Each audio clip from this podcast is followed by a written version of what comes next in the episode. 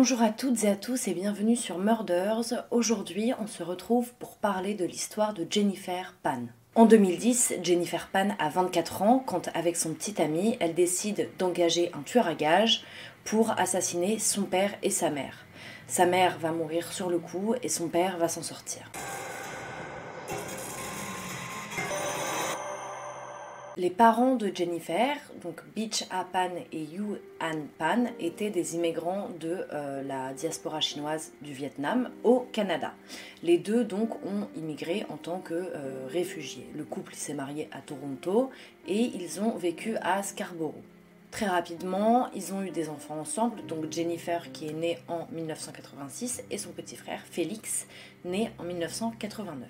Les Pan, eux, ont trouvé du travail chez Magnia International, c'était un fabricant de euh, pièces automobiles à Aurora dans l'Ontario.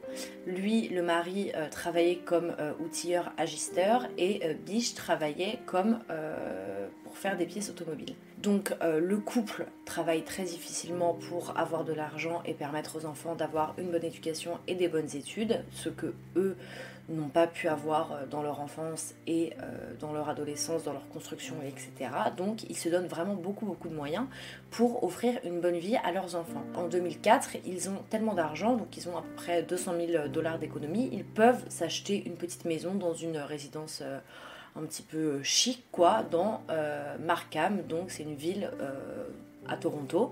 Et en fait, là-bas, il y a une forte population asiatique. Du coup, ils s'y sentent bien. Et c'est là-bas qu'ils décident de s'installer. Le couple Pan, ils ont des forts espoirs dans leurs enfants. C'est ce qu'on appelle en fait des parents tigres. C'est-à-dire qu'ils euh, ils poussent vraiment les enfants à énormément travailler à l'école, à faire beaucoup de sport, à avoir plein de compétences, jouer de plusieurs instruments, euh, être fort en maths, en français, enfin, dans plein de matières, dans plein de domaines, et pas, enfin, travailler vraiment beaucoup, beaucoup, beaucoup. Et du coup, c'était un petit peu lourd pour les enfants. Jennifer, par exemple, elle a appris des leçons de piano dès l'âge de 4 ans. Elle a appris le patinage artistique et en fait, elle, elle s'entraînait tous les jours et elle aurait aimé avoir euh, une carrière dans le patinage artistique, sauf qu'elle va avoir un accident, elle va euh, se croiser les ligaments. Elle ne pourra donc plus faire de patinage artistique, en tout cas à niveau euh, olympique, puisque c'était le niveau qu'elle voulait atteindre. Jennifer a aussi appris à jouer de la flûte, notamment dans son école catholique où elle faisait partie de l'orchestre de l'école. Donc ils étaient vraiment très contents au début, les parents, quand dans la petite enfance, on va dire, tout se passait à peu près bien. Les enfants se pliaient aux règles, il n'y avait pas tellement de problèmes.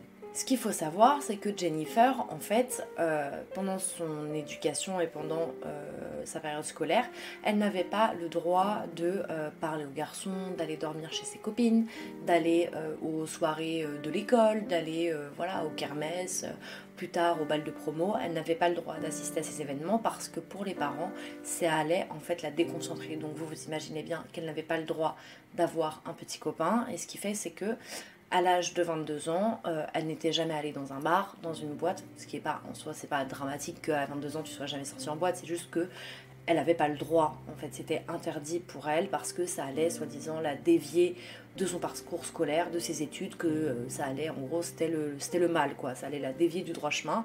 Donc, bon, ça commençait un peu à lui peser. À l'école, Jennifer, malgré les attentes qui sont extrêmement hautes de ses parents, elle est un petit peu moyenne, on va dire sauf en musique où elle excelle parce qu'elle adore ça, mais euh, ses parents veulent pas trop qu'elle euh, exerce dans la musique puisque bon bah ça rapporte pas beaucoup d'argent et puis c'est pas très prestigieux comme travail donc ils préféraient qu'elle fasse autre chose.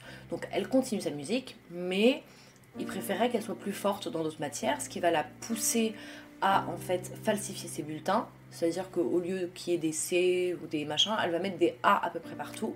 Sauf que, en fait, euh, elle va échouer un moment dans son école et du coup, l'université annule son admission. Sauf que comme elle ne veut pas euh, montrer à ses parents qu'elle a raté, enfin ce qui n'est pas grave encore une fois, mais euh, ses parents ont tellement d'exigences envers elle et tellement d'espoir qu'elle ne supporte pas le fait que euh, ses parents la pensent comme une ratée, comme moins que rien, comme voilà. Donc ce qu'elle va faire, c'est qu'elle va leur mentir. Elle fait comme si elle allait à l'université, sauf qu'en réalité elle n'y va pas du tout. Elle s'assoit dans des cafés. En fait, ce qu'elle fait pour gagner un petit peu d'argent, c'est qu'elle donne des cours de piano à droite à gauche, donc ça c'est bien. Et puis aussi dans un restaurant euh, pour euh, se faire aussi un peu d'argent, etc. Donc elle arrive à se faire de l'argent, mais en fait ce qu'elle va dire à ses parents, c'est que elle a gagné une bourse d'études, qui est totalement euh, faux, hein, et euh, aussi qu'elle aura euh, une bourse d'entrée dans des études de pharmacie à l'université de Toronto. Elle va à l'université de pharmacie de Toronto et évidemment euh, elle y va pas, hein. mais pour faire croire à ses parents qu'elle y est vraiment, elle va regarder tous les manuels qui existent là-dessus, elle va prendre des notes dans ses cahiers, inventer des cours et elle va dire voilà ce que le prof a dit aujourd'hui, comme ça en rentrant le soir à la maison, eh bien elle peut montrer son cahier à ses parents sans aucun souci. Donc jusque-là, personne ne se doute de rien.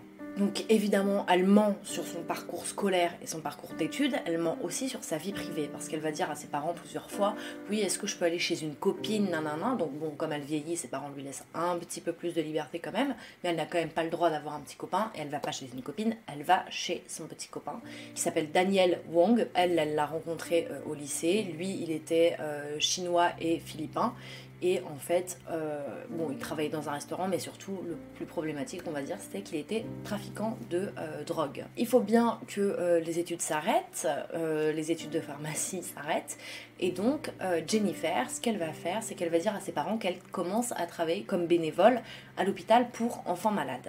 Donc, en fait, ce qui s'est passé, c'est que les parents ont commencé à avoir des soupçons. Pourquoi? Parce qu'elle n'avait pas de badge et ni d'uniforme, ni rien, ni aucun outil pour travailler, genre un stéthoscope ou je sais pas, un petit carnet, de, un petit bloc-notes que qu'ont les infirmières. Enfin, il n'y avait rien, c'était un petit peu bizarre. Donc du coup, ce qui s'est passé, c'est que euh, les parents ont décidé de suivre Jennifer au travail. Et sauf qu'ils ont rapidement aperçu qu'elle n'allait pas travailler. Et du coup, là, c'est un petit peu parti en cacahuète. Le père de Jennifer dit à sa femme, il faut qu'elle dégage de la maison. Sa mère quand même réussit à le calmer et puis lui dit, écoute, on va euh, la, remater un coup et puis ça va aller, mais on peut pas mettre notre fille à la porte.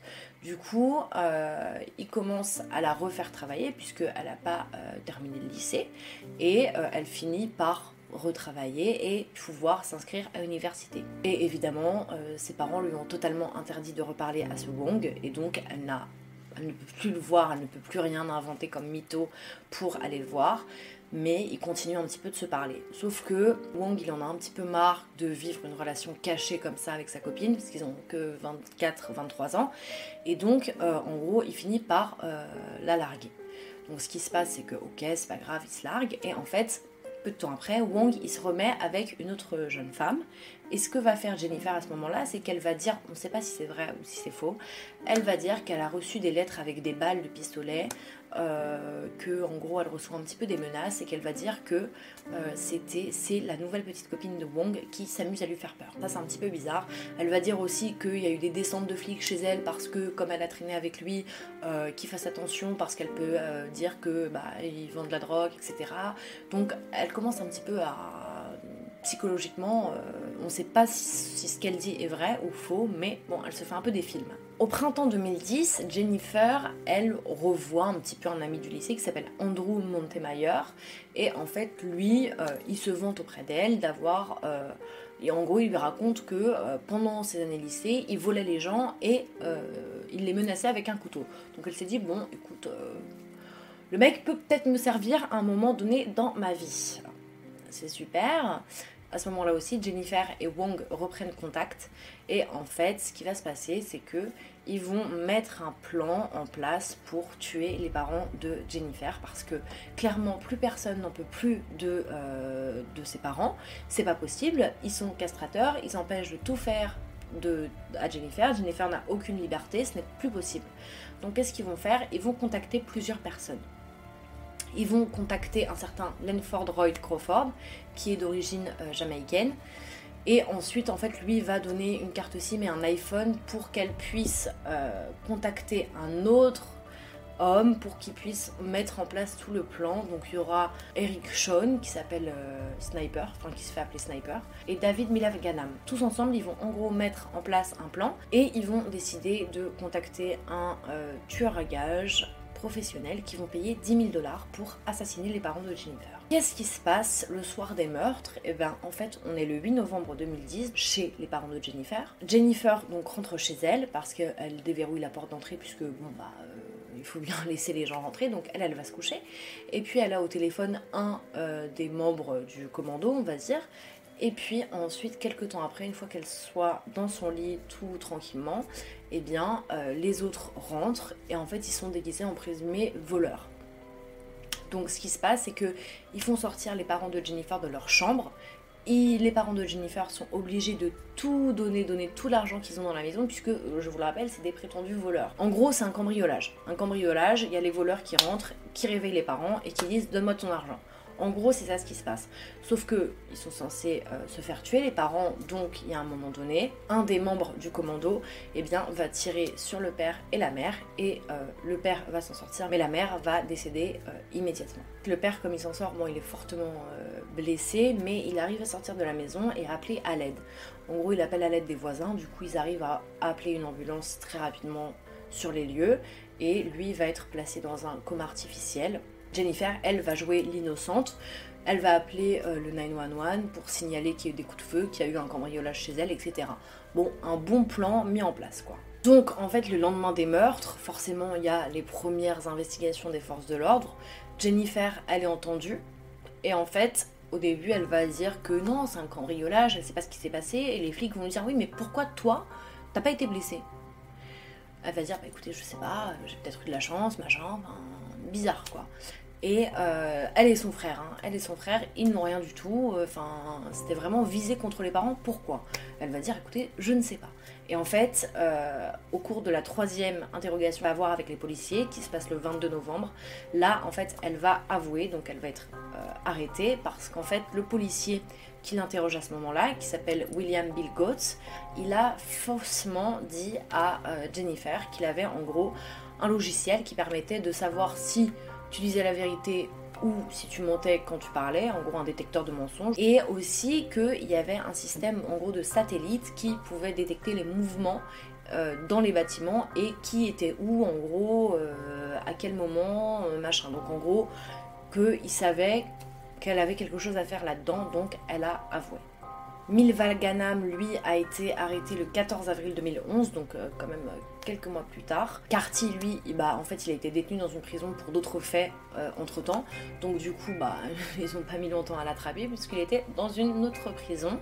Mais ils l'ont euh, rapatrié, on va dire, pour les avoir tous ensemble le 15 avril 2011. Daniel Wong, lui, a été arrêté le 26 avril 2011 sur son lieu de travail.